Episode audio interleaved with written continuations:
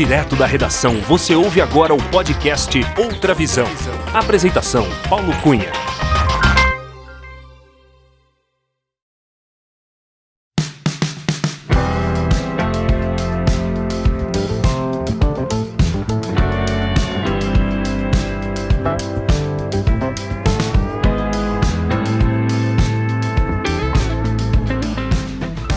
Olá! Seja muito bem-vinda, muito bem-vindo ao episódio 114 do podcast Outra Visão. Eu sou Paulo Cunha, Paulão, e falo da redação da Outra Visão Comunicação em Belo Horizonte.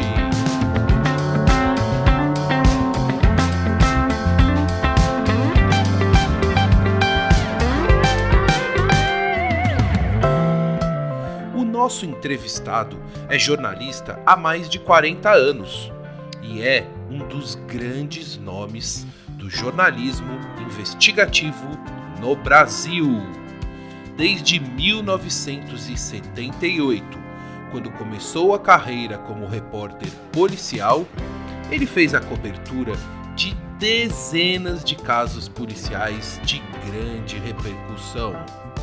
Em 1982, ganhou o prêmio Vladimir Herzog de jornalismo, juntamente com o colega jornalista Dácio Nitrini, com a reportagem A Rota entre o Bem e o Mal, publicado pelo jornal Folha de São Paulo.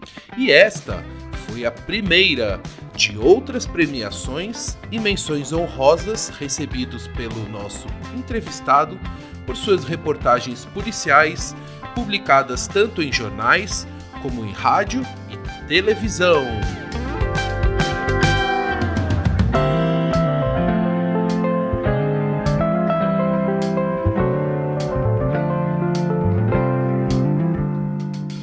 Formado em jornalismo pela Faculdade Casper Libero em 1978 em São Paulo, ainda na época de estudante, ele trabalhou no jornal Shopping News e na Gazeta Esportiva. Já formado, passou pelos jornais Diário do Grande ABC, Agência Folha, Jornal do Brasil, Estadão, Metro News, Rádio Jovem Pan e na TV Globo, em São Paulo, onde está desde 1992.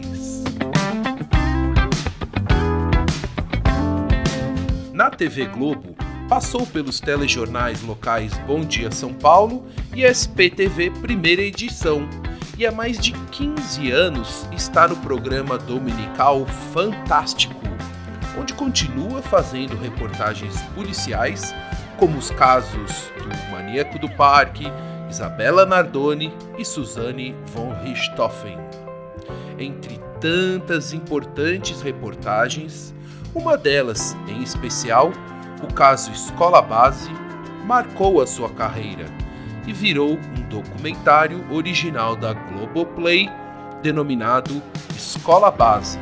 Um repórter enfrenta o passado, lançado em novembro de 2022.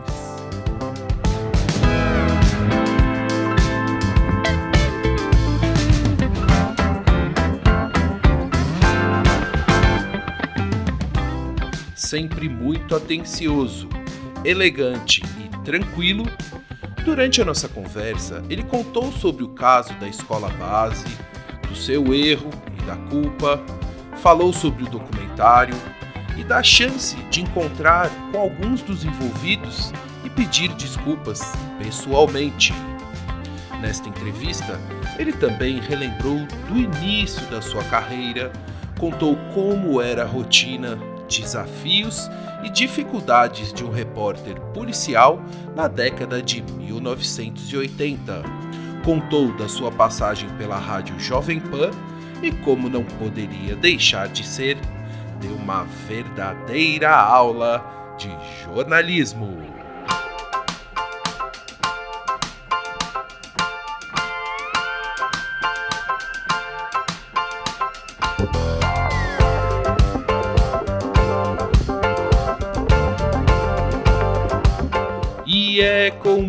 Muita alegria, já pronto para aprender com um dos mais conceituados repórteres investigativos do país, que recebemos neste episódio do podcast Outra Visão, Valmir Salaro, o jornalista, o repórter Valmir Salaro, o marido da Roseli, o pai da Lívia e da Renata, o avô da Luísa e do Vicente, o sogro do Amilcar, um jornalista que eu admiro, respeito e acompanho a carreira há muitos anos e que eu sei tem muito a nos ensinar e várias histórias para contar. Acompanhe a entrevista. Alô, Valmir Salaro. Tudo bem com você, Valmir? Tudo bem, Paulão. Obrigado pelo convite. Vamos conversar um pouco aqui. Vamos sim. Trocar experiências. Uh, Valmir, seja muito bem-vindo ao podcast Outra Visão. É com muita alegria que eu te recebo aqui para a gente bater um papo bem descontraído. Mais uma vez, muito obrigado por aceitar o convite e por prestigiar este podcast. Valmir, eu gostaria de saber de qual cidade você está falando neste dia 19 de dezembro de 2022. Estou falando de São Paulo, onde eu moro, na região da Avenida Paulista. Ah, Valmir, você é natural da capital paulista mesmo? Família toda de São Paulo mesmo? Sou natural da, da, de São Paulo. Eu nasci na Vila Guilherme, na zona norte de São Paulo. Olha só. E, e, e salário... Paulista da Gema. Ei, que beleza. E salário é família italiana? Italiana. Eu sou neto, eu sou neto de italianos e neto de portugueses também. Oh. Então minha mãe era de descendência portuguesa e meu pai de descendência italiana. É bem tradicional, né? Assim, é, é, a, é a, combinação bem tradicional de, de São Paulo. Valmir, é, eu sei que você tem 42 anos de carreira no jornalismo, mas eu quero voltar lá no tempo, lá no início da sua carreira, você contando um pouco do início da, da sua hum. trajetória hum. no jornalismo. Queria tá saber se tem alguém especial que te influenciou, é, se na sua família tinha alguém que já trabalhava com jornalismo. Eu fazendo as minhas pesquisas aqui para a nossa conversa hoje, eu vi que hum. aos 16 anos, ainda na escola, você criou o jornal Primata. É isso mesmo? Isso mesmo, é isso mesmo. É isso mesmo. Eu, eu tinha uma influência, eu sou filho único. Uh, eu tinha uma influência do meu pai. Meu pai era gráfico e trabalhava como revisor de textos na última hora e depois no Diário de São Paulo, Diário da Noite. E ele trazia os jornais. Mas meu pai, embora uh, trabalhasse nessa área, ele nunca quis que eu fosse jornalista. Ah. Também nunca me impediu. E eu tentei fazer vestibular para medicina e não consegui entrar. Eu achava uma profissão bonita, interessante, que ajudava as pessoas. Como eu não consegui, eu fiz o vestibular para para ser jornalista. Me formei na Casper Libro em 78, mas antes disso, no ginásio, eu já tinha feito, através de mimeógrafo, que a gente imprimia as folhas, ficava aquele cheiro forte de álcool, eu já tinha feito um, um jornal que eu inventei o nome de Primata, que era o primeiro. Fiz alguns exemplares tal, e daí fui tocando a minha vida, entendeu? Mas e o primata... eu sempre acho que tive isso no sangue. Qual, qual eram as notícias publicadas no Primata? Como é que era? Eram notícias. Eu estudava no, num colégio estadual uh, chamado JECA, e aí eu publicava notícias uh, da rotina da escola, pegava alguns artigos já publicados e republicava nesse jornal e distribuía para as pessoas. Uma coisa assim, bem primitiva, bem amadora, mas que me dava uma certa satisfação pessoal, entendeu? Então, uma vez eu me lembro que eu publiquei uma, uma charge do Milor Fernandes, uh, eram, eram irmãos siameses, e cada um estava com uma mala, um escrita União Soviética, outro escrita uh, USA, Estados Unidos. Né? Então, cheguei em casa todo entusiasmado com aquele jornal e meu tio me repreendeu. Não, isso não pode, sabe? Você está burlando as leis, você pode ser acusado de alguma coisa, uma coisa assim, meio sem sentido. Mas uh, acho que foi o primeiro, primeiro contato que eu tive com a censura na vida. Mas era um, foi um momento muito gostoso. de eu participar do jornal, eu mesmo imprimia, tinha uns colegas que me ajudavam, tal, e o jornal chamava Primata. Infelizmente, devia ter guardado uma cópia, mas nunca pensei que eu fosse também seguir na carreira.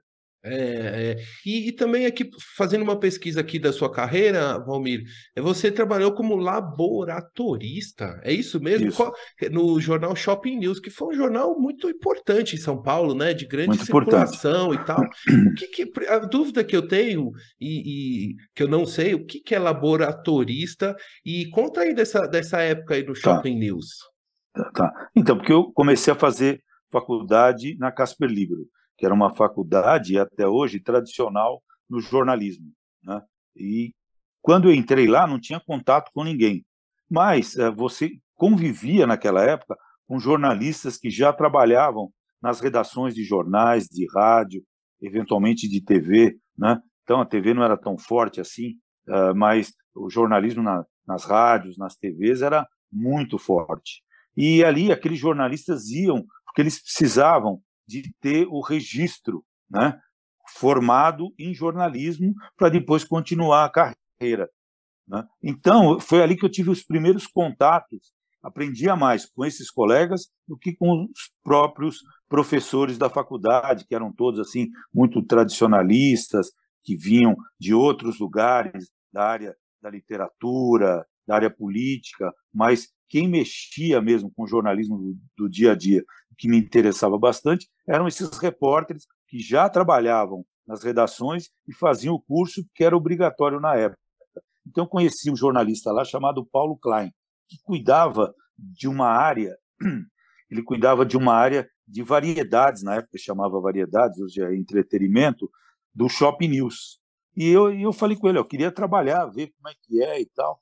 Ele falou, tá bom, eu vou ver uma vaga. E surgiu uma vaga para eu revelar fotos então eu revelava 200 fotos por dia no Shopping News, do final da tarde para o final da noite, assim, entrava acho que umas 4, 5 da tarde, ficava até o final, revelando fotos que a gente revelava em ácido, aquelas revelações uhum. bem antigas mesmo, e também quem explorava uh, essa área fotográfica do jornal era um, era um homem chamava Pedroso, ele era contratado do jornal, e ele também era assessor de políticos. Então, ali no laboratório do Shopping News, que funcionava no Belém, eu também, além de revelar as fotos para serem impressas no jornal, eu tinha também que revelar as fotos dos candidatos que ele fazia assessoria.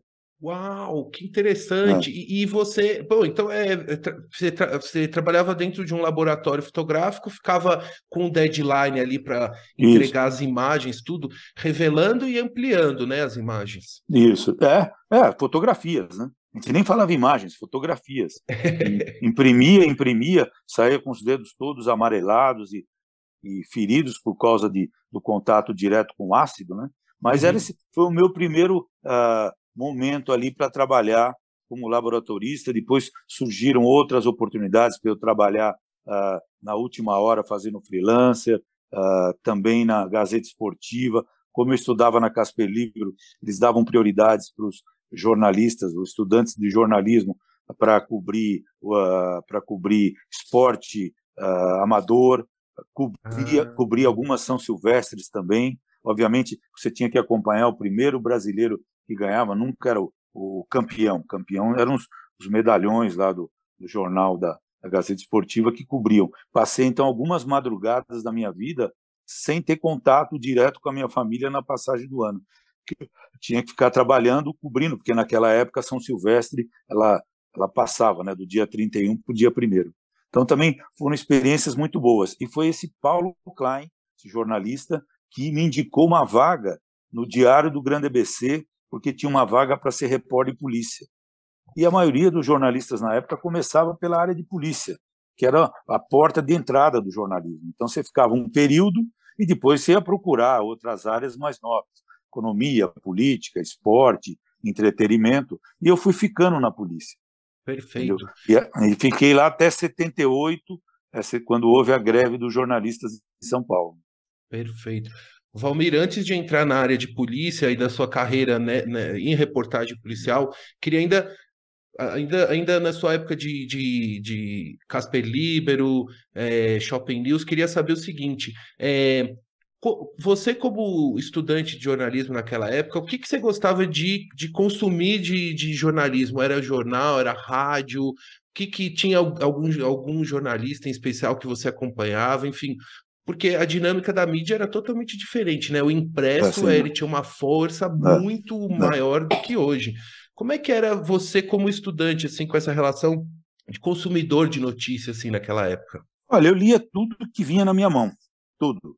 Eu começava a ler livros, jornais. Meu pai trazia um, um, exemplar do Diário da Noite, Diário de São Paulo, a própria Última Hora, a revista Cruzeiro, revista Manchete, sabe? Eu tinha um fascínio pelas imagens, pelas fotos. Quer dizer, me interessava por tudo, mas era um, era um caminho bem assim uh, rudimentar, bem iniciante. Nem sabia se eu ia continuar ou ia seguir essa profissão entendeu? A minha, o meu principal objetivo era ser médico, não consegui entrar na, fac, na, na faculdade de medicina e depois acabei fazendo jornalismo. Mas é, tudo que aparecia, e eu gostava de conviver com jornalistas que já trabalhavam, achava fascinante a história deles, uma redação, uh, ter contato direto com a notícia, cobrir os grandes fatos, entende? independentemente se fosse política, economia, polícia, esporte. Entende?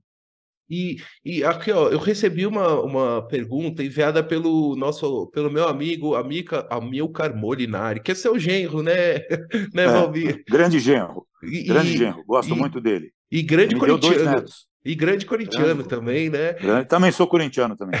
é isso aí, Valmir. E ele, ele mandou aqui uma pergunta exatamente dessa época aí, né, você na Gazeta Esportiva, ele disse que você, para contar a história, quando você escreveu uma coluna de esportes marítimos e que você Isso, é viajava é muito. Como é que é essa história, Valmir? Então, quando eu trabalhei na Gazeta Esportiva, é, eu, eu conheci os uh, atletas mergulhadores da Federação Paulista de Mergulho, uh, de, de caça submarina.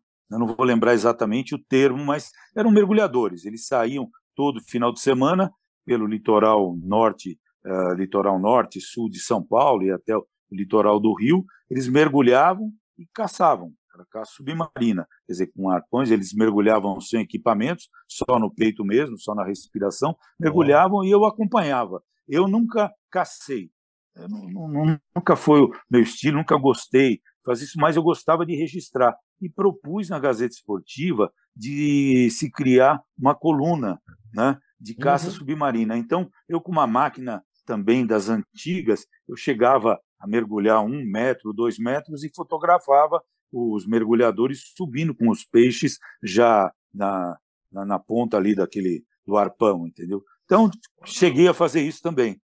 Uau, e, e, e conheci todo o litoral de São Paulo com eles. Sim, passamos aí algumas aventuras, pegava aí tempestade, os barcos eram pequenos, mas foi uma experiência muito, muito boa para mim. Uau. Eu sempre gostei da aventura, Paulão. Ô, Valmir, eu estou vendo também que você tem essa relação com a fotografia também, né? Com a imagem. Isso. No, tanto no laboratório, agora você contando na, na, na caça submarina, né? É, como é que é essa sua relação com a, com a imagem, com a, com a fotografia? Você também era um repórter que estava sempre com equipamento, uma máquina em mãos? Como é que era? Então, eu fiz curso de fotografia na Escola Pan-Americana de Arte. E aí eu, eu queria fazer para ver como é que era, lá se revelava, e eu saía eventualmente com uma câmera. Mas é isso que eu digo, ali os caminhos estavam todos abertos, sabe, Paulo? Não tinha nada sedimentado. Eu ia escolher ainda, mas me fascinava, me interessava pela imagem. Tanto é que eu mergulhava dois metros de profundidade, três metros, para fazer a foto, né? Para fazer a foto dos mergulhadores voltando à tona tal. Quer dizer, tudo me interessava. Que eu falei para você, eu era e gosto ainda muito da aventura. Apesar de estar com quase 70 anos, eu sou fascinado pela aventura, entendeu? E aventuras que me levou para o jornalismo, né? Ô Valmir, então, ó, recapitulando aqui no, no, no você trabalhou nos jornais Shopping News, na Gazeta Esportiva, Diário do Grande ABC, na Agência Folha, Jornal do Brasil, na aí na rádio Jovem Pan e desde 92 é repórter na TV Globo. Então, assim, só, só, na TV Globo são mais de 30 anos, né? Que completou Isso. esse ano 30, já já já está ultrapassando. E são 42 de carreira. Eu esqueci algum veículo, Valmir? Não, eu, eu trabalhei também uh, um período na assessoria de imprensa da Secretaria da Segurança Pública aqui de São Paulo, justamente quando houve uh, aquela invasão da detenção. Eu já tinha assinado um contrato com a TV Globo quando aconteceu a invasão, e aí eu, eu, eu, eu, eu sou muito amigo do secretário da Segurança na época, Pedro Franco de Campos, que era um promotor da Ativa, que tinha feito alguns casos importantes, como julgamentos do, do Esquadrão da Morte, policiais que executavam pessoas, então tinha muita admiração por ele. Ele me convidou para trabalhar, eu saí da Jovem Pan, fui lá, trabalhei um ano com ele, quando aí eu fui convidado para ir para a Globo, eu estava tudo acertado, era para começar numa segunda-feira, de sexta para sábado, estoura a invasão da detenção, com 111 mortes, é uma história assim que ficou conhecida, eh, infelizmente, mundialmente. Né? E tenho contato com Pedro Franco. Então, eu tive essa passagem porque eu também queria conhecer, Paulão, o outro lado do balcão. Uhum, uhum. Queria saber como é que funcionava, como é que funcionava a polícia, como é que era o, a, a, a como é que o jornalista que, que eu, que eu fui e sempre fui um repórter, lidava com as autoridades, mas eu do outro lado do balcão, quer dizer, conversando com os meus amigos que eram colegas de rua, de trabalho, de grandes reportagens, então procurava ajudar. Eh, procurei sempre ajudar os colegas, sabe? Eu estou com uma informação assim, eh, vamos cobrir desse jeito, interessa para vocês, sabe? Nunca o secretário se deixou de falar, mesmo em casos graves em que a polícia era acusada de crimes assim como execução, extorsão, quer dizer, eu colocava o secretário para falar a respeito de todos os assuntos, fazendo um trabalho transparente. Eu trabalhava lá com um colega, trabalhou comigo no Jornal do Brasil, José Luiz Lima, já falecido, infelizmente, o Zé, e ele, ele era o. Eu e ele, a gente dividia assessoria de imprensa e recebia todo mundo a toda hora. Então, Nossa. quando as pessoas me ligaram, depois do, que houve a invasão da casa de detenção, uh, um colega meu, que era o Fausto Macedo, que trabalhava no Jornal da Tarde, trabalha até hoje, e na, na, ele trabalhava na Rádio Eldorado, eu falei, Fausto, vão passar de 100 mortos. Então, nunca neguei informação e sempre trabalhei com essa transparência e o secretário ah, me apoiava nesse sentido. Entendeu? Então, acho que fiz um trabalho correto, transparente, mostrando tudo o que acontecia nessa área policial, que é uma área extremamente delicada. E aí eu acabei indo para a Globo. Trabalhei na Globo, cobri também uh, uh, as consequências da, da, da, invasão, da detenção, com 111 mortos, que ficou conhecido como o massacre da casa de detenção. É, nossa, é, eu, eu lembro direitinho desse dia. Eu era menino, mas eu lembro, eu então, lembro da, das reportagens, das, da, da, da, cobertura na época. Então, Valmir, ao longo da sua carreira, você trabalhou em mídia impressa, nos jornais, trabalhou em rádio, trabalhou em, trabalha na TV e, como contou, na, no lado da assessoria de, de imprensa, assessoria de comunicação de órgão público, né? É, como é que foi vivenciar é, essas, esses veículos e essas mídias distintas, assim? E também acompanhou essa evolução tecnológica aí, né? Nesses últimos 40 anos aí, foi, foram revolucionários, né?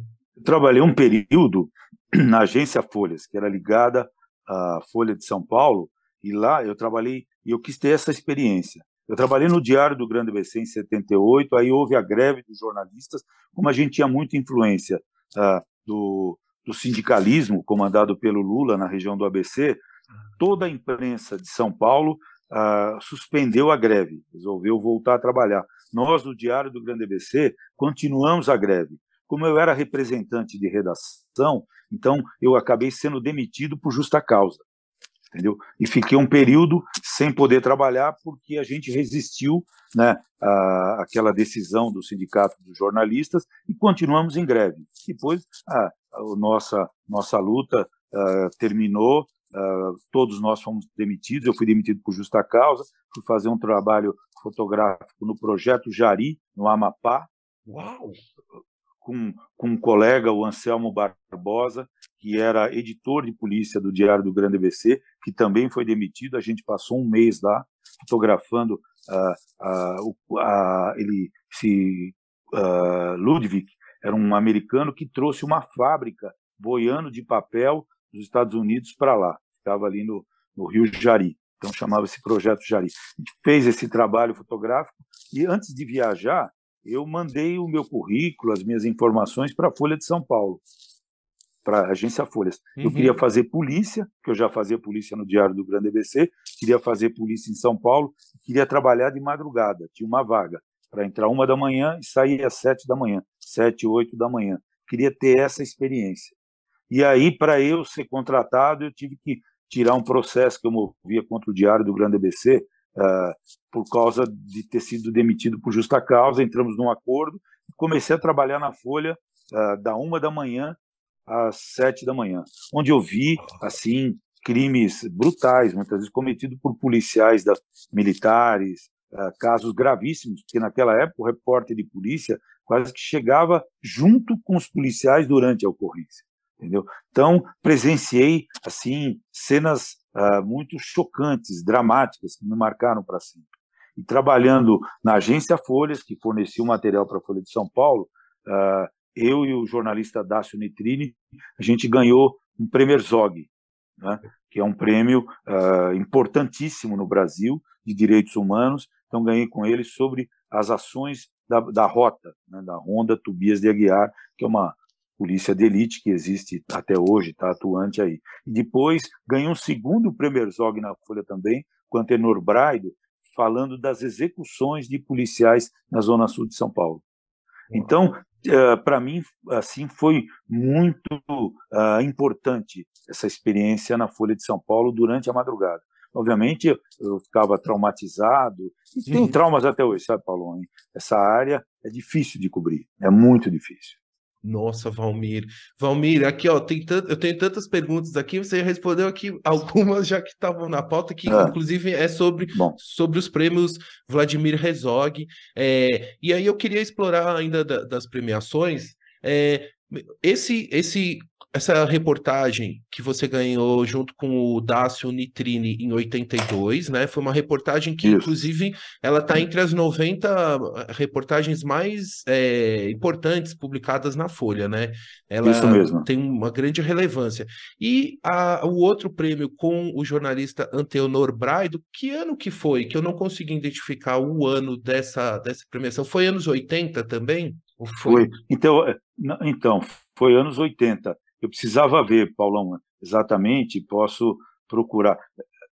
Eu, porque o Premier Zog é o Premier Zog importante e principal, e também tem a categoria de menção honrosa. Eu falo Premier Zog porque, uh, é, eu, sabe, a gente se considera premiado e reconhecido o nosso trabalho, né? Uhum. Mas, e, e, porque eu também ganhei uma menção honrosa no Fantástico, junto com, com o Alan Graça Ferreira, que é o produtor uh, do, do documentário da escola base. A gente conseguiu, ele conseguiu imagens de menores sendo torturados na, na, na antiga FEBEM, é. Fundação Casa. Então. É, falando, repórter de polícia, né? Começou no Diário do Grande ABC em 1978, né? É, como é que foi? É, você, você contou que um professor, né, o Paulo Klein, não foi? Deu essa. Essa... era um jornalista, era um era jornalista um... já nativa, trabalhando, fazendo faculdade de Casper Libro, sentava do meu lado, e, ao mesmo tempo, ele era editor e repórter de variedades, né? na época variedades, hoje entretenimento, do Shopping News e do Diário do Grande ABC.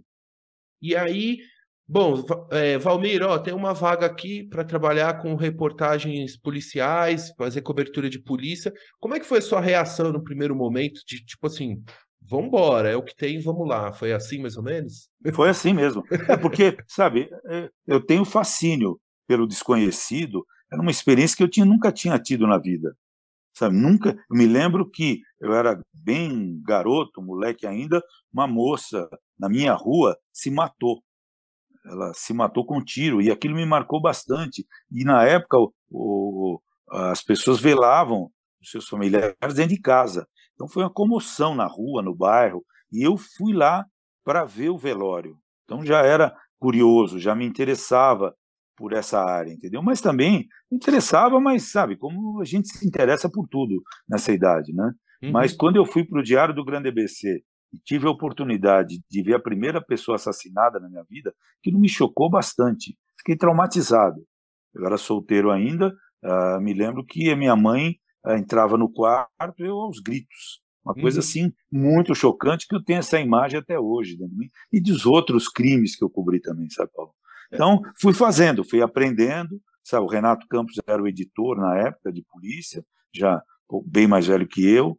Tinha o Anselmo, uh, que Barbosa, que me ensinou muito, que devo muito a ele também. Ele já faleceu, entendeu? Mas foi aí, fui tateando daqui, dali, aprendendo com um, aprendendo com o outro pude fazendo polícia, mas presenciei momentos históricos na região do ABC, quando o sindicato dos metalúrgicos foi cercado pela polícia, os sindicalistas lá dentro, quando teve aquela manifestação na Vila Euclides, no 1 de maio, uh, uhum. que os helicópteros do Exército sobrevoando e aquela multidão e o Lula fazendo, uh, fazendo discursos, quer dizer, foram momentos históricos históricos que eu presenciei. E, ao mesmo tempo, vinha cobrindo polícia, até ser demitido em 78, quando surgiu essa vaga para ir para a Folha de madrugada.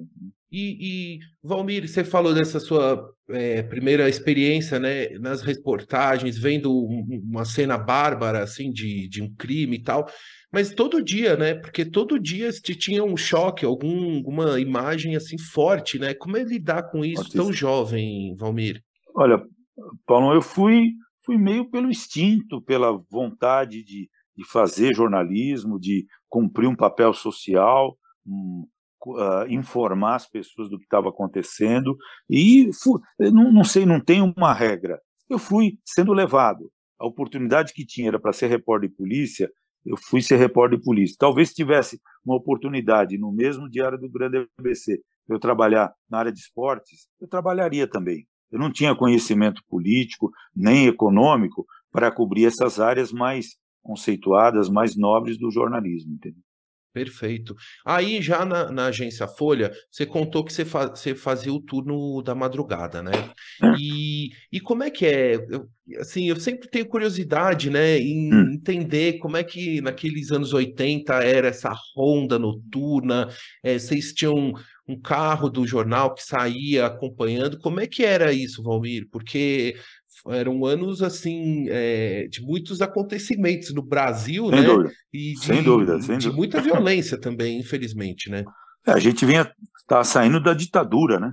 Entendeu? Então uh, era um, sabe, era um momento histórico uh, para todos nós jornalistas, jornalistas que estavam tentando exercer essa profissão com liberdade e informar a sociedade. Eu acho que esse é o nosso papel, entendeu? Mostrar a verdade ou chegar o mais perto da verdade e mostrar para as pessoas o que está acontecendo no país, em volta delas, no bairro delas, né?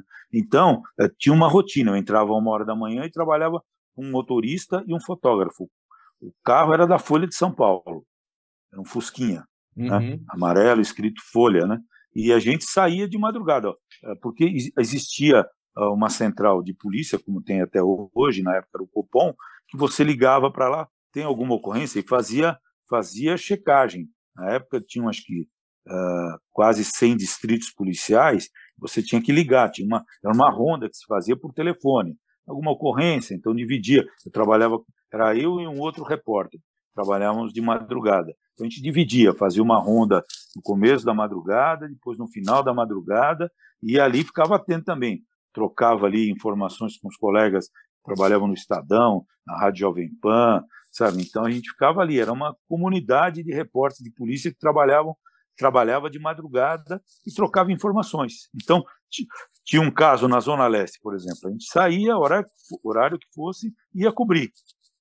Chegava lá, se fosse um assassinato, a pessoa estava no local ainda, os peritos fazendo o trabalho deles, os policiais também, e o, o, o fotógrafo registrava tudo isso, eu colhia as informações, voltava para o jornal, escrevia a matéria, e aquela matéria é distribuída para a Folha de São Paulo, Notícias Populares, a Cidade de Santos na época, tinha a, a Folha da Tarde, então a gente fazia com cópias e essas matérias iam para esses jornais. Né? E a sua ronda da, daquela madrugada, ela ia, é, e a notícia ela ia para o jornal do outro dia, né? Porque o jornal outro dia. anterior já tinha, ah, sim, já estava rodando. Já tinha saído, já tinha saído. Eu entrava, uh, a minha, o esquema de trabalho era o seguinte: eu entrava na, na agência Folhas, que era uma sala bem grande, toda de ladrilho. Aquela hora já estava vazia, aquilo te dava uma certa angústia, uma ansiedade, uma tristeza, né?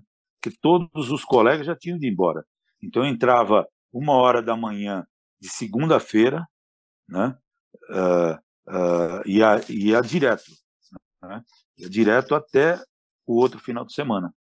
Uau. Então, uma hora da manhã, uh, muitas vezes, uma é, entrava, eu, eu, trabalhava até sábado, né? Até sábado, sete, oito da manhã, depois voltava no domingo, uma hora da manhã da segunda-feira já. Nossa, uau, Valmir. Era bem puxada. E, é. e, esse... e, num, e num período, e num período eu também cobri férias do Faustão, do Fausto Silva, no Estadão. Eu estava uh, surgiu a oportunidade, eu fui ser setorista do São Paulo enquanto o Faustão estava de férias. Olha só, então durante é. esse mês aí cobrindo Faustão, você é, mudou um pouco a pauta, assim? Ah, sim, eu fazia polícia de madrugada, hum. depois entrava uma hora da tarde no, no Estadão para cobrir São Paulo, era setorista do São Paulo. Uh... E aí fiz um período, quase, acho que uns oito, nove meses assim, tendo dois empregos. Uau, uau, Valmir. E, Mas, tá, é, é, e, né? e, a, e, a, vida pessoal, como é que é? Como é que você administrava nessa ah, Eu era solteiro, é, eu era solteiro, sabe? É, nunca fui muito de balada, de bares, sabe? Eu, eu tinha muita amizade com o Fausto Macedo, ele já trabalhava no, no Jornal da Tarde, gente disse, ó, oh, tem um caso em tal lugar, a gente saía para cobrir. Namorava, cada um tinha suas namoradas tal, mas, sabe, tinha um caso, a gente ia cobrir, entendeu? E aí eu conheci a Roseli, né? E aí, eu já, aí nessa época que eu conheci a Roseli, eu já trabalhava durante o dia na Folha. Eu tive um período de madrugada, aí surgiu a oportunidade de trabalhar durante o dia na Folha, na agência Folhas, né? E fui trabalhar lá, foi quando eu casei. Ah. Mas também sempre tive disposto a ter outros empregos. Trabalhei um período na Folha, surgiu a oportunidade de trabalhar no Jornal do Brasil, na sucursal aqui em São Paulo, para cobrir a Polícia Federal. Também era um desafio para mim e eu falei, eu vou aceitar. Deixei a Folha e fui cobrir o Jornal do Brasil. Aí eu comecei a trabalhar para a Jovem Pan também. Uh, eu era uh, setorista da Globo, me contrataram como setorista de notícias policiais da Globo. Então, eu tinha que informar, está acontecendo tal uh, crime em tal lugar, avisava a redação, a redação mandava os repórteres de lá para cobrir. Ah, então o seu contato com a Globo já, já vem antes até da sua ida em definitivo, é, teve, é, né? É, é, é. Teve, porque eu, eu, teve uma época que eu trabalhava Jornal do Brasil, Rádio Jovem Pan, fazia freelance para o Metro News, entendeu? E, e é, fazia, é, tinha, sabe, tinha essa, trabalhava direto, direto, direto, direto. E trabalhei também numa época, também no Diário Popular, tudo Uau. ao mesmo tempo. E, e, e, veículos icônicos, né, Valmir? Assim, ah, é, sim, é verdade. Veículos super icônicos da cidade de São Paulo é. e do jornalismo brasileiro, né? É. O, o Metro News, que é muito também importante, o Diário Popular. Ô, Valmir, e lembrando aqui os ouvintes que nessa época não tinha nada de internet, celular. Não. Como é que era a comunicação, Valmir? Como é que era essa. essa... Você falou que fazia a ronda, né, por telefone. Ah, mas assim, de repente você está lá num lugar na Zona Leste e já aconteceu outro fato lá na Zona Sul. Como é que era? Como é que vocês. Enfim, o mundo, o mundo é, girava de, em, outro, em outra velocidade, ah, eu sei, né? Mas como é que era essa, essa comunicação aí? Tinha, não tinha as, os carros do jornal tinham um, um, um, um rádio, não tinha um. Tinha um é. rádio comunicador. Eu tive mais contato com esses rádios quando eu fui para a Jovem Pan e para a TV Globo. Mas tinha rádios também, aquele rádio comunicador, né? Que chamavam de caneco, mas na maioria das vezes eu saía com fichas telefônicas, uh, monte de ficha, ia no orelhão, passava as informações, ligava para a redação, a redação me informava, tem tal coisa, vai para tal lugar, tem tal fato, você tem que cobrir uh, esse fato em outro bairro. Quer dizer, a gente fazia como podia ali. Quer dizer, a nossa nossa arma, entre aspas, era a caneta, o bloquinho né, e a ficha telefônica. Kiko. E, explicar, né, para o pessoal mais jovem, né, que não sabe, ficha telefônica, né, Valdir? Que, era uma moeda, né? né? Orelhão, é. Orelhão. Você parava no orelhão. Eu me lembro que uma vez teve uma, uma greve de petroleiros ali na região de Mauá, naquela região, e eu tinha que passar informação para o meu chefe. E ele me deu um monte de ficha telefônica, então durante a madrugada eu ligava. Uh, Silvio César ele chamava. Ó, tá acontecendo tal coisa. Eu colocava, ia no orelhão, colocava um monte de ficha e começava a falar com ele. Aí caía, caía a linha, eu pegava mais um pouco de fichas telefônicas, colocava no orelhão e continuava falando. Era assim que era a rotina do repórter e todo mundo tinha que se adaptar a essa rotina. Não tinha celular, obviamente, né? não tinha nada, não tinha internet, nada. É, então, é. é. essa era a nossa rotina de trabalho, era um trabalho difícil. Quando tinha rebelião, quando tinha uh, chacinas, todos esses tipos de crimes eu cobri desde 78 para cá. Ô Valmir, e depois quando você chegava na redação, você sentava na máquina de escrever e mandava a brasa no texto, ou você já vinha redigindo ele no bloquinho não, tal? Como não, é que era esse processo? Tenho curiosidade também.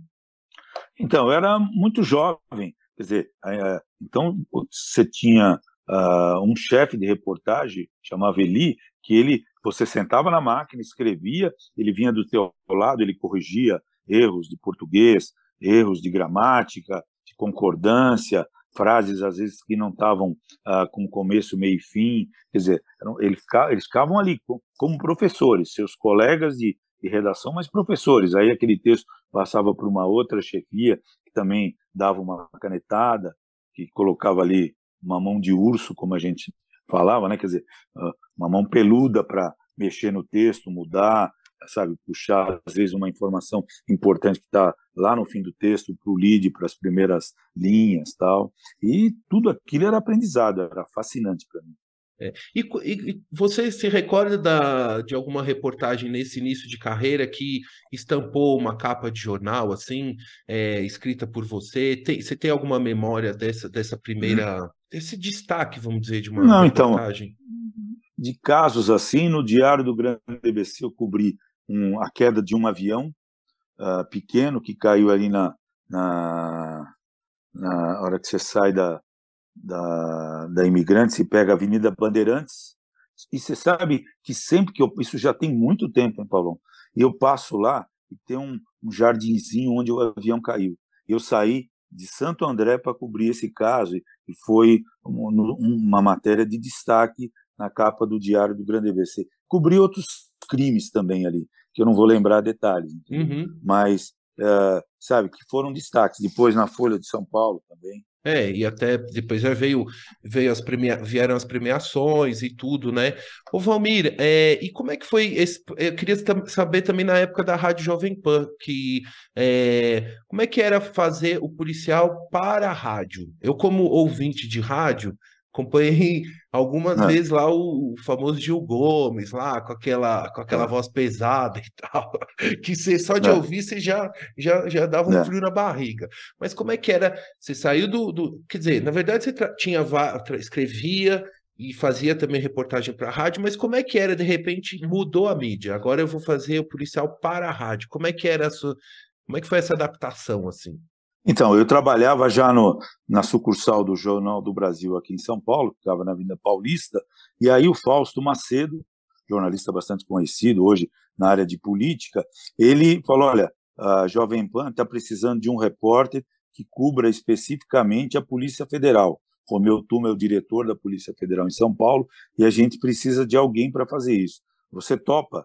E eu, obviamente, falei: opa, vamos lá. Nunca tinha feito rádio na vida, sabe? Fui aprender com eles também. E lá tinha os grandes mestres do jornalismo uh, de rádio, do rádio jornalismo, Milton Parron, sabe? Uh, tinha, uh, Fernando Vieira de Mello, tinha Milton Neves já no esporte, tinham vários nomes que eu vou aqui. Gostaria de lembrar o nome de todos, com quem eu aprendi muito e me ensinaram muito. Né? Edson de Fonso, entendeu? Então, eu fiquei fascinado pelo rádio que aí me deram um gravador, esse gravador com fita cassete, né? Uhum. Uh, e aí com o logotipo da Jovem Pan, que eu ficava olhando eu falei, puxa, eu vou trabalhar na Jovem Pan. Nem meu pai acreditava que um dia eu pudesse trabalhar na Jovem Pan. E aí eu saía, né, com, com um fiozinho, que a gente chamava de jacarezinho, para você fazer uma entrevista, pegar essa entrevista, tirar o bocal do telefone fixo, e colocar os dois jacarezinhos e mandar a entrevista que você fez para a central da Jovem Pan, no caso, onde uh, o material ia ser editado, ou entrar ao vivo, ou está um grande acontecimento, sabe, incêndios, sequestros com reféns. Uh, eu eu uh, aprendia muito com eles ali, acompanhando, tive participação, de um caso ou outro, depois cobri o sequestro junto com Elvio Borelles.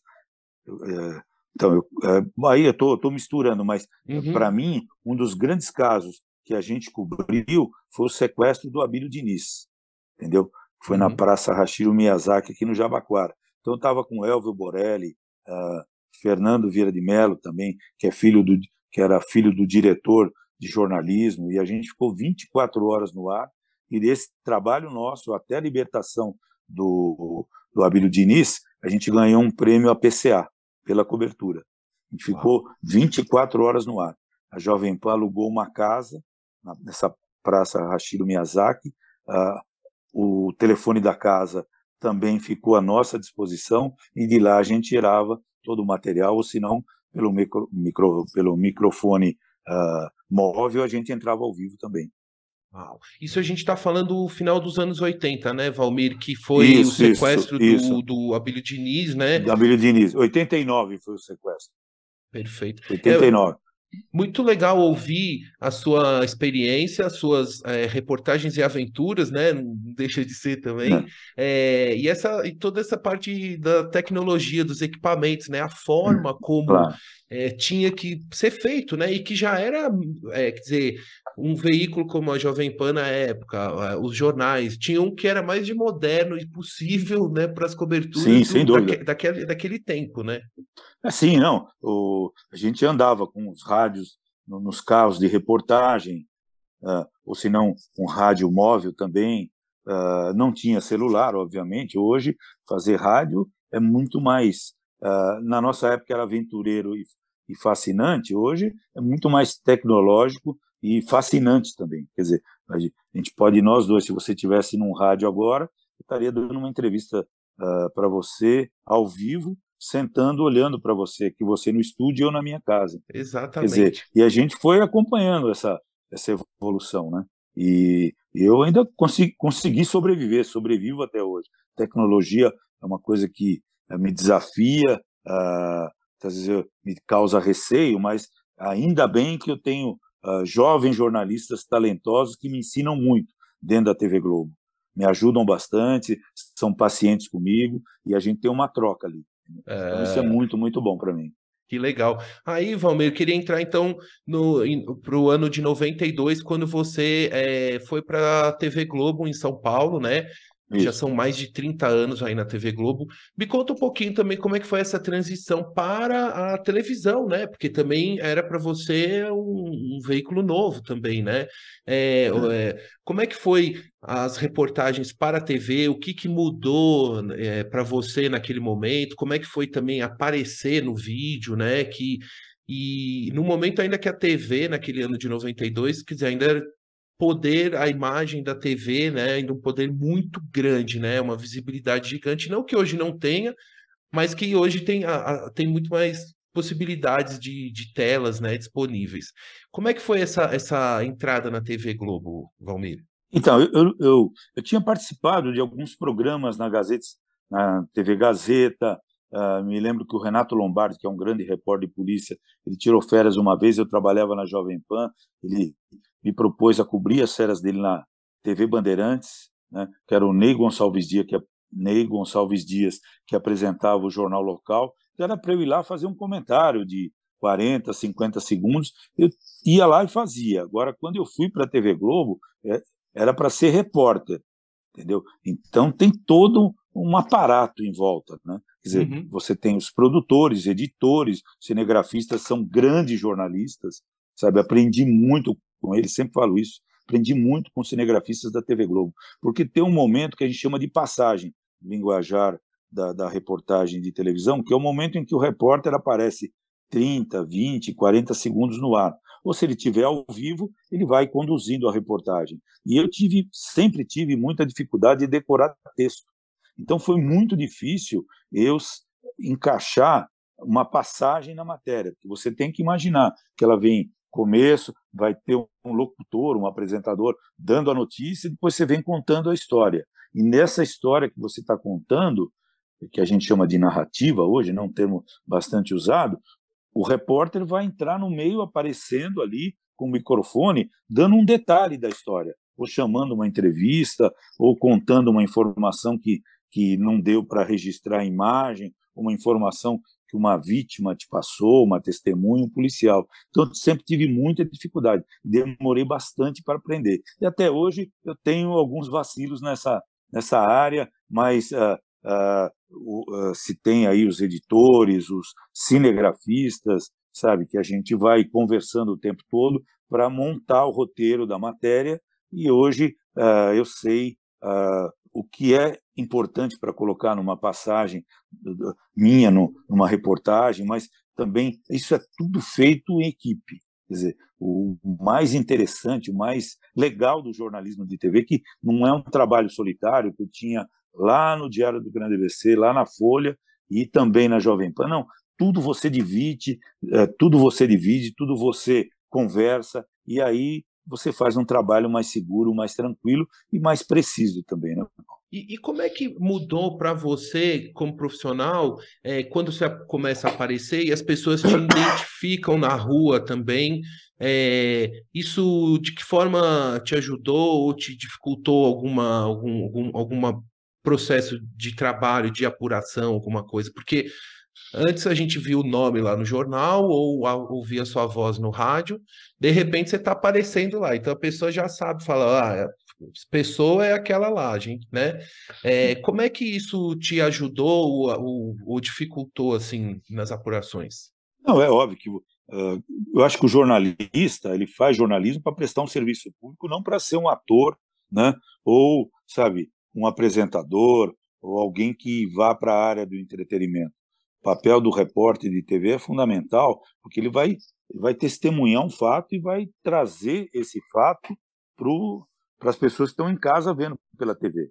Entendeu? Então, quando eu comecei a, a fazer TV uh, ah, e ser eventualmente reconhecido, né, sei lá, uma coisa que me espanta até hoje, que me choca, mas não é a minha imagem que marca mais. O que marca mais é a minha voz. Muitas vezes as pessoas me cruzam comigo, nem sabem quem eu sou, embora já estou na TV há muito tempo.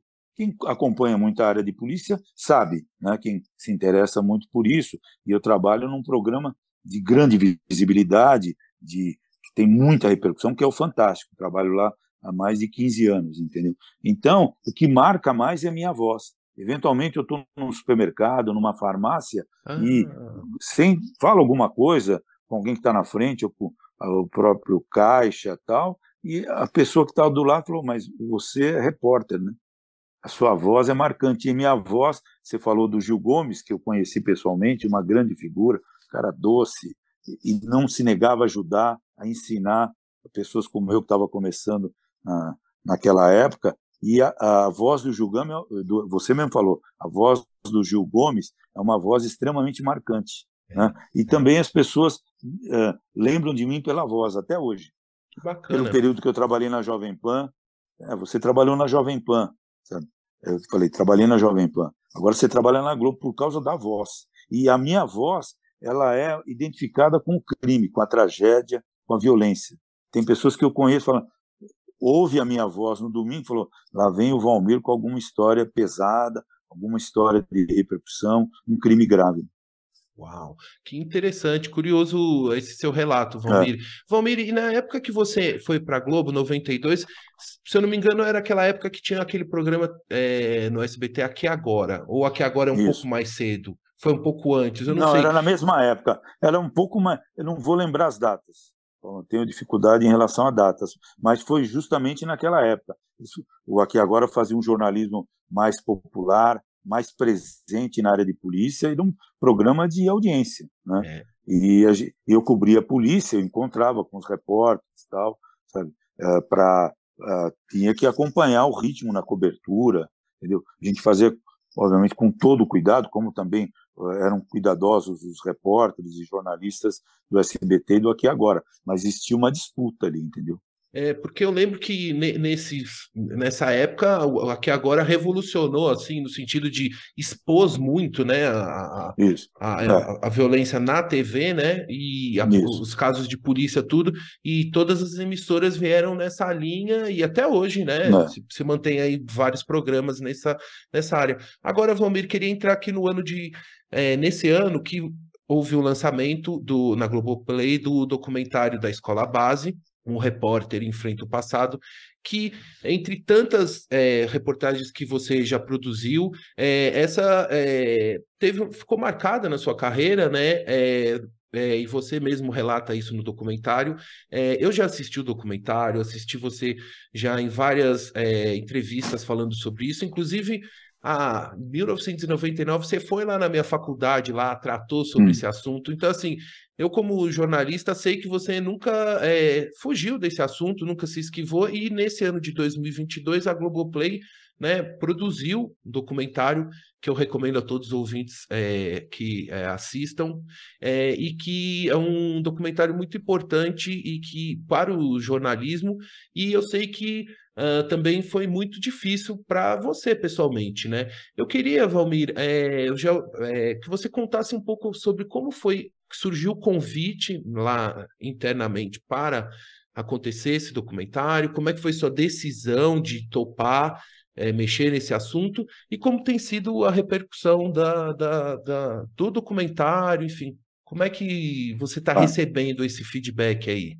Então, uh, Paulo, tudo começou, quer dizer, eu falo do caso da escola base, do meu erro, da minha culpa, desde quando eu descobri que aquelas seis pessoas acusadas, donos da escola base, um casal uh, cujo filho estudava na mesma escola, que também esse casal foi acusado, e que eles eram inocentes. Ou seja, uh, as mães elas tinham contado uma história que não que não conseguia se comprovar. Na época, uh, a gente ouvia as crianças, gravava entrevistas com as crianças.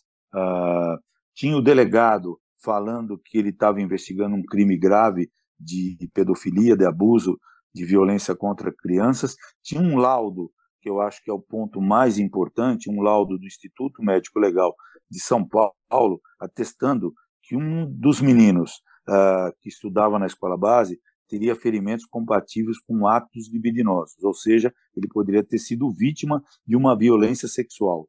Sabe, um laudo do Instituto Médico Legal, e até hoje a gente faz reportagens em cima de laudos, tanto do IML como do Instituto de Criminalística, tendo como provas cabais e refutáveis que podem levar pessoas a serem condenadas, como é o caso do, do casal Nardoni, que foi acusado e depois condenado pela morte da menina, da menina Isabela Nardoni, caso da Elise Matsunaga, que foi acusada e condenada pela morte do marido, caso da Suzane von Richthofen, e outros casos que, que, que o laudo e a investigação da polícia, da polícia, que os laudos e a investigação da polícia são fundamentais.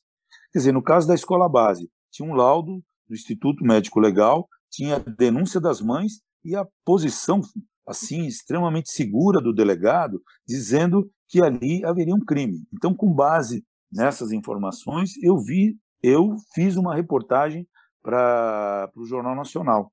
Essa reportagem saiu, no dia seguinte a história teve muita repercussão, toda a imprensa começou a cobrir. Só que depois de vinte e poucos dias, se constatou que aquelas seis pessoas, na verdade, eram inocentes.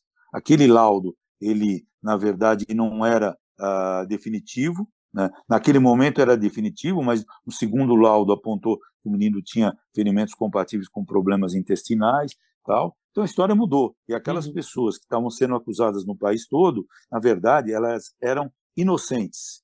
E eu cometi o erro de dar notícia pela primeira vez. Entendeu? Então, desde essa, desde quando eu uh, tomei consciência de que aquelas pessoas eram inocentes, eu nunca deixei de falar. Em faculdades e falo até hoje. As pessoas me procuram desde aquela época. Era uma voz solitária falando sobre o caso. E eu trabalho há quase 10 anos com o Alain Graça Ferreira. Então, o Alain, o Alain Ferreira é um companheiro muito mais, ele tem 36 anos, 37 anos, mas é um grande produtor do Fantástico, uh, tem a reportagem na veia, no sangue, gosta do que faz, faz muito bem feito. Então, uh, desde quando a gente fez a reportagem denunciando funcionários da Fundação Casa que foram flagrados e tem imagem disso, está nos arquivos, torturando os menores que estavam internados lá, a gente vinha conversando sobre vários assuntos, a gente formou uma dupla. E eu falava do, do caso da escola base. E um dia ele falou para mim: um dia esse caso vai virar um documentário. Então, há dois, três anos, a Globo propôs aos jornalistas uh, sugerir pautas para fazer o documentário. E nós sugerimos, e foi aprovado. E aí depois veio a pandemia, a gente parou e recomeçamos em, em agosto do ano passado e terminamos uh, uh, setembro desse ano. E, a, no dia 9 de novembro, uma quarta-feira, que eu nunca mais vou esquecer, porque também foi o dia que morreu a Gal Costa, que eu era muito fã, e aí a gente lançou, a Globoplay lançou o documentário, sabe? O documentário teve aprovação do Ali Camel, sabe? Do, do Ricardo Vilela, diretor de jornalismo, né? E, sei lá, é, conta a história do meu erro, da minha culpa, e eu queria fazer um documentário nessa conversa que eu tive com o Alain Graça Ferreira, que é o produtor do Fantástico. Esse documentário foi aprovado, e eu, eu queria fazer um documentário sobre encontros, não sobre procura. Eu não queria procurar as pessoas que participaram desse episódio, eh, não queria procurar as pessoas que participaram desse episódio trágico, sabe? Principalmente para as pessoas que foram acusadas. E para mim, como jornalista, de ter cometido um erro. Então, era, uma, era um documentário de encontros. Eu queria ficar frente a frente com todos, sabe? Ah, com o delegado, com as mães, com a legista que fez o, o laudo. Ah, e a gente tenta uh, produzir o documentário nesse sentido. Eu não vou querer aqui dar detalhes, eu queria que as pessoas sim, assisti sim. assistissem se tivessem interesse e tal, e até ouvir a opinião de todos. Eu queria saber a sua opinião também. E então a gente fez o documentário, né? A direção é da Eliane uh, Scardovelli e do Caio Cavecchini. A, a produção, como eu já falei, é do Alain Graça Ferreira e o roteiro que é a alma ali do documentário, é do Bruno Della Lata, entendeu? Que também trabalha no Fantástico. E o documentário foi lançado no dia 9, como eu também já falei, e, sabe, teve uma repercussão. Eu pensei que não ia ter tanta repercussão, ia reper repercutir mais nos meios jornalísticos, onde eu já falava a respeito, né? uhum. onde se discute muito nas redações, mas vejo que as pessoas uh, se interessaram por ver, para ver a história, muitas não conheciam o caso da escola base, recebi mensagens assim de carinho, de atenção e também de críticas, quer dizer, a repercussão foi boa, foi ótimo para mim. E, e pessoalmente, Eu... Valmir, como é que foi para você é, se, se abrir nesse tema que que, como mostra no documentário, é um tema sensível pessoalmente, né, e profissionalmente para você, assim, o que, que, você podia, claro, convidando a todos os ouvintes a assistirem na Globoplay, vou deixar os links tudo certinho na descrição do episódio, mas queria ouvir um pouquinho de você. Para mim foi muito difícil fazer, uh, sabe, porque uh, primeiro é relembrar a história em detalhes. Embora já conversasse com jornalistas, né, eu falei, não, mas é, o o documentário da escola base vai ser visto por um público muito grande.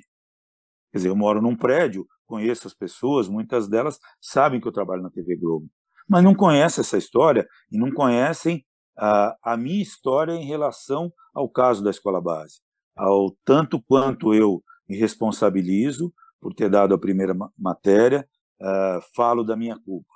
Então, isso mudou minha vida, daquele dia que foi lançado. Que as pessoas me param no prédio, ou eventualmente ah, num, na rua, para falar, viu o seu documentário, ah, ficou emocionante, é, porque extrapola essa questão jornalística e passa para a questão do erro e da culpa, que todos nós temos. Né?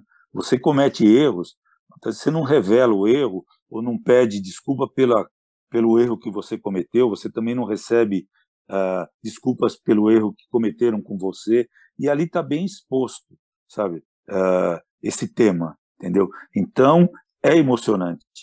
Uh, eu me vejo ali, eu me emociono bastante, mas eu quero agradecer a paciência, a colaboração e o respeito que tiveram comigo, a Paula Varenga, que era dona da escola base, o, o ex-marido dela, o Maurício Alvarenga, e o Ricardo Shimada, que é filho do casal Shimada, já falecido, que também se dispôs a conversar comigo. Entendeu?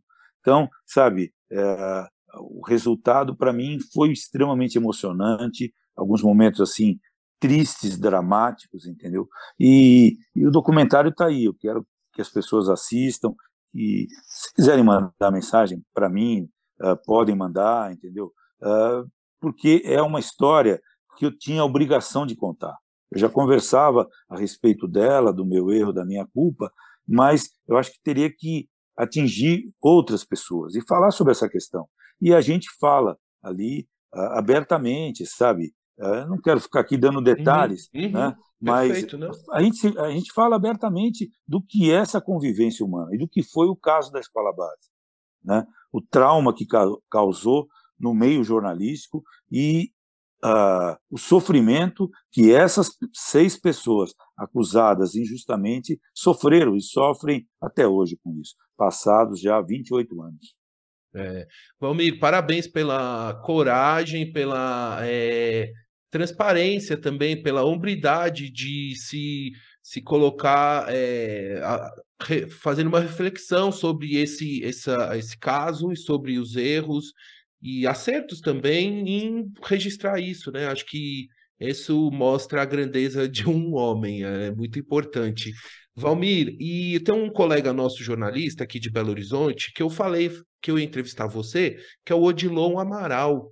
Aí o Odilon certo. falou: vou mandar uma pergunta para o Valmir. E eu queria ler aqui a pergunta aqui na íntegra claro, aqui. Claro. Aí ele mandou Vamos assim: lá. Valmir, Salaro, um grande abraço. Aqui é o Odilon, ex-Globo de Belo Horizonte, onde fui repórter de rede e editor por 25 anos e meio, entre esporte e geral. Inclusive, Valmir, o Odilon já até participou aqui também do podcast Outra Visão. Que bom.